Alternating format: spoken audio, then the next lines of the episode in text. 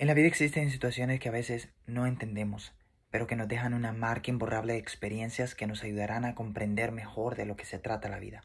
Así que acompañados de una taza de café, disfrutemos de este viaje que es la vida. Soy Gerson y bienvenidos a mi podcast.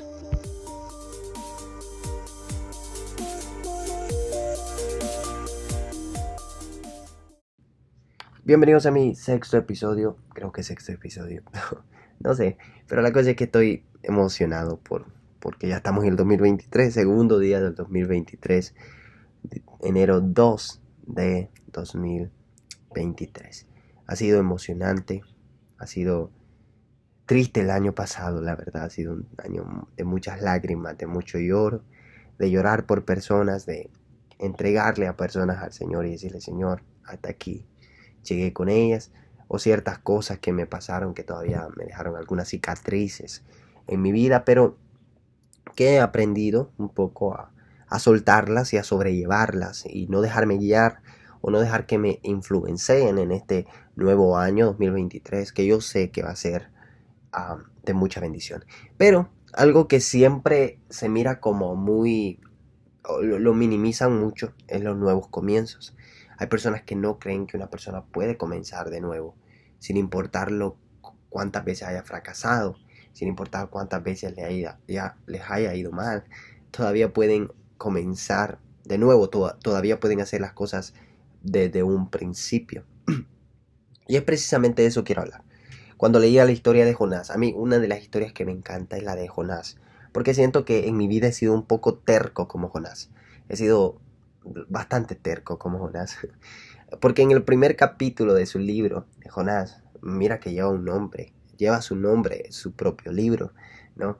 Y dice que en el primer capítulo el Señor le habla a Jonás y le dice, dice la palabra de Dios, vino palabra de Jehová a Jonás y le dijo, ve a Nínive, aquella gran ciudad y proclama en ella eh, lo que yo te mandaré. Y Jonás dice que se levantó para ir en contra de la voluntad de Dios. En otra, en otra versión dice que se fue en dirección contraria a la voluntad de Dios.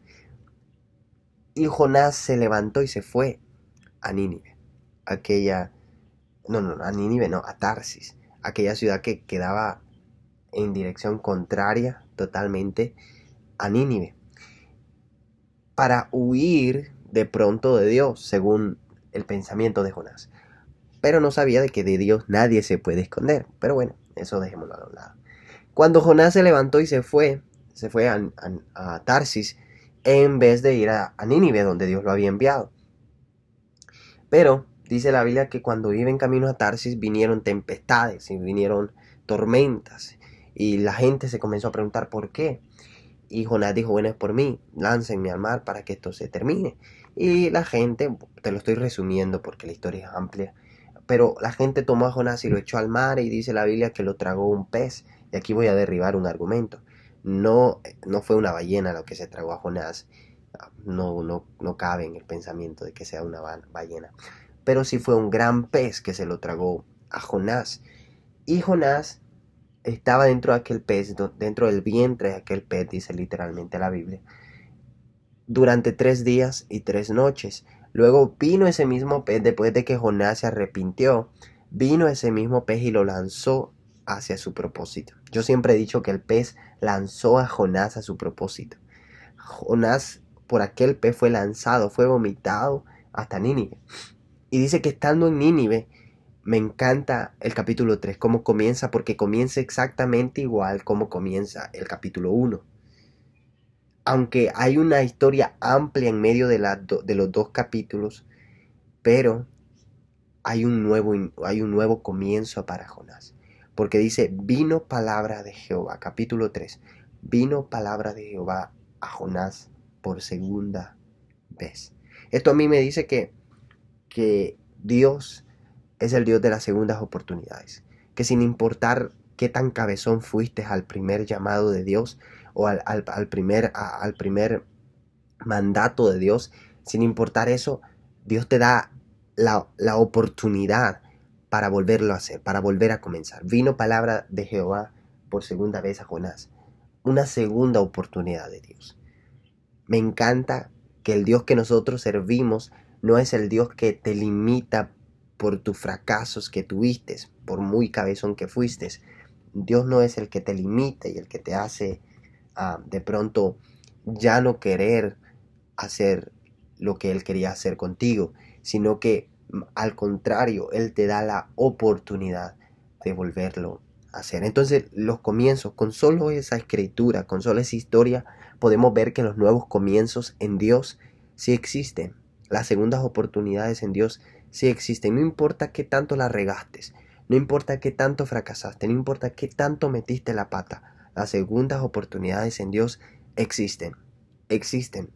Pero está o consta de nosotros en que nos retractemos ¿no? de, de lo que estamos haciendo hoy para poder seguir los pasos del Señor. En mi vida, en mi vida puedo decir que he tomado bastantes decisiones que me han llevado en contra de la voluntad de Dios.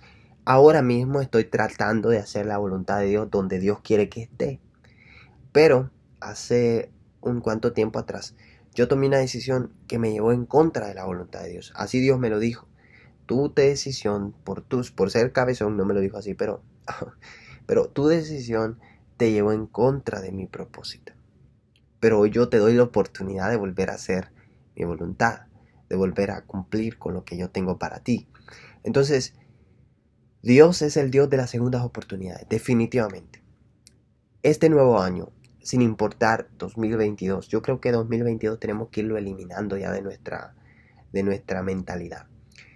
Porque estamos en el 2023. Y este nuevo año, 2023, tenemos la oportunidad de hacer las cosas de nuevo. De comenzar con Dios. De comenzar las cosas que de pronto dejamos por nuestras malas decisiones. Dios quiere hoy sí que nosotros comencemos de nuevo. Este podcast va a ser corto, sencillo y rápido, pero te digo, las nuevas oportunidades existen. Las segundas oportunidades existen. Yo soy un testimonio de eso. Yo soy un testimonio de que existen las, segundas oportunidades. Y cuando hablo de segundas oportunidades no me estoy refiriendo específicamente al, al sentido numérico de una segunda oportunidad, sino más bien al sentido espiritual de él, porque hay un sentido espiritual de una segunda oportunidad en Dios, porque no se refiere a un sentido numérico establecido o decretado que solamente existen dos oportunidades para ti, sino que la segunda oportunidad quiere decir que en Dios pueden existir terceras, cuartas, quintas, sextas, séptimas, octavas, noventas, mientras tengamos vida en Dios siempre tendemos una oportunidad, una segunda oportunidad para hacer las cosas bien, para hacer las cosas mejor. Así que no te desilusiones por muy feo que fue la situación en el 2022. Hoy, 2023, 2 de enero, tenemos la oportunidad de construir un mejor futuro. Esto es muy entendible para todos, pero el futuro es el resultado de lo que en el presente se decide. Entonces, si hoy decides hacer mal, obrar mal, el principio de la siembra y cosecha es que si tú siembras mal, tú vas a cosechar mal.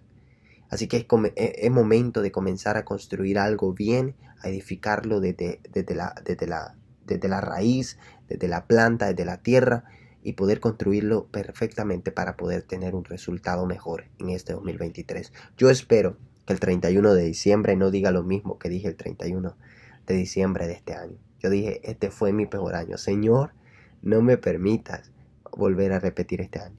Pero yo espero que este 31 de diciembre del 2023 yo diga, Señor, este año fue de victoria porque decidí aprovechar cada una de las oportunidades que tú me diste.